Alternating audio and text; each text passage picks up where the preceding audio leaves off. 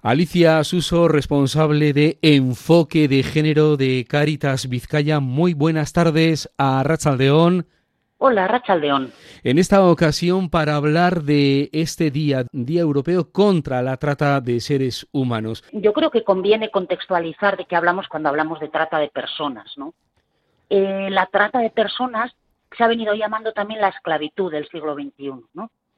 Eh, es uno de los delitos más comunes y que mueve mayor cantidad de dinero en todo el mundo. Y eso es una cosa importante. Lo situaríamos tras el, tras, el tráfico de drogas y de, y de armas.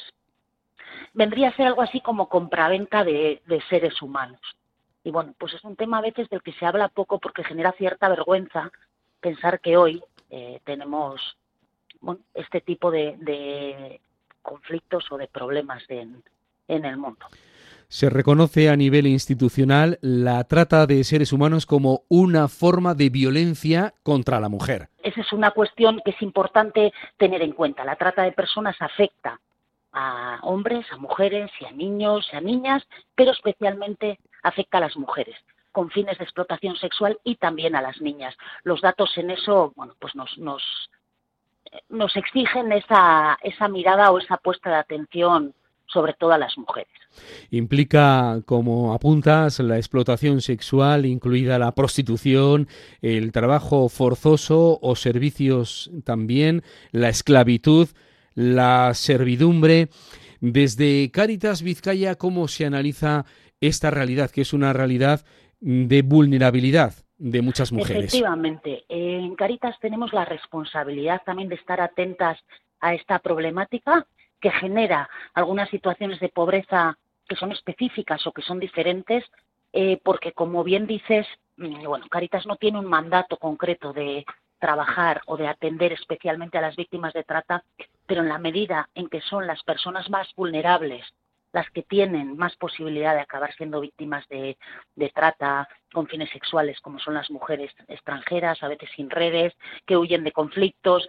Bueno, pues tenemos que, abordar este tema, seguir sensibilizando, ir estableciendo también modelos de intervención que incluyan, bueno, pues algunas acciones en los acompañamientos que hacemos que mejoren un poco la calidad de vida de las personas que están siendo víctimas de, de trata. ¿Qué acciones, qué intervención hace Caritas? Bueno, yo creo que una de las cosas que puede ayudar también a, tener este este problema presente y a tratar de denunciar algunas situaciones y de tenerlas en cuenta es el trabajo en red, ¿no? El trabajo con otros agentes.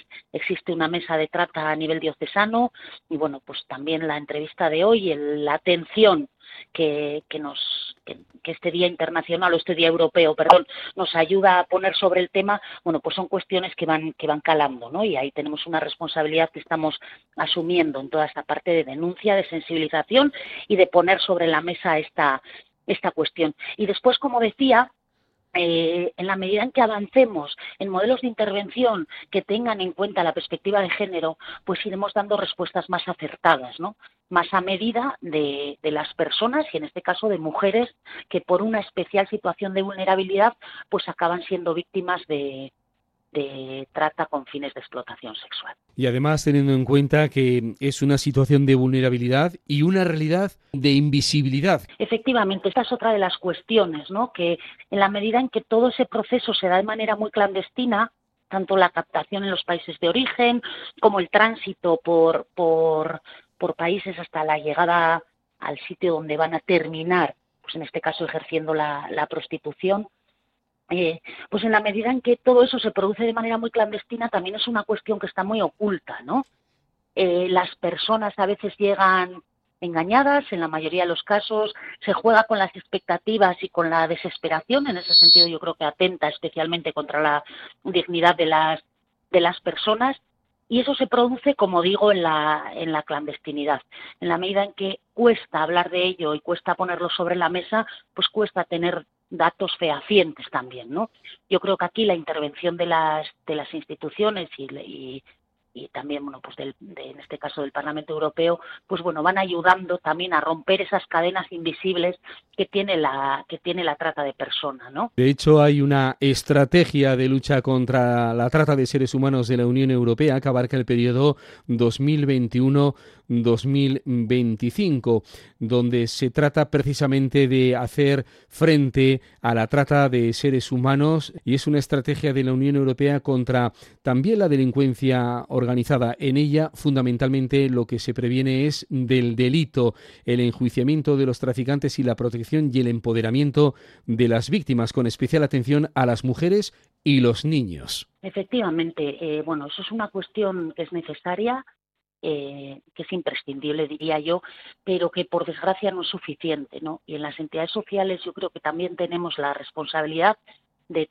poner el foco en esto, tratar de detectar situaciones de trata que, como decía, a veces están muy ocultas eh, porque las personas a las que atendemos no nos las cuentan, porque hay una cuestión de atentado a la dignidad, como decía antes, que, que muy lejos de empoderar a la persona, bueno, pues la sitúa en un espacio de mayor vulnerabilidad, aún si cabe, y porque bueno es una cuestión de la que de la que cuesta hablar no aquí también pues a veces la coerción las amenazas la violencia está de está de fondo y yo creo que es responsabilidad de todas las personas que estamos en el entorno de Cáritas, bueno, pues tratar de tener la antena despierta ¿no? y atenta ante esta, ante esta problemática que, como digo, ni nos es tan ajena y que hoy en día, bueno, pues está, podemos decir, en todos los países del mundo. Día Europeo contra la trata de seres humanos. 18 de octubre. Seguir vigilantes de esta situación pese a la complejidad. Efectivamente, a veces las víctimas de trata son víctimas silenciosas, ¿no? Y desde Cáritas y desde, bueno, pues desde otras entidades que trabajamos en el ámbito de la vulnerabilidad y de la exclusión social, pues nos toca también ponerle voz a ese silencio de alguna manera, ¿no? Yo creo que ese sería el, la, la, llamada para hoy. Alicia Suso, responsable del equipo de enfoque de género de Caritas Vizcaya, una vez más con nosotros. Gracias por tu participación y muy buenas tardes. Arracha Aldeón. Arracha León.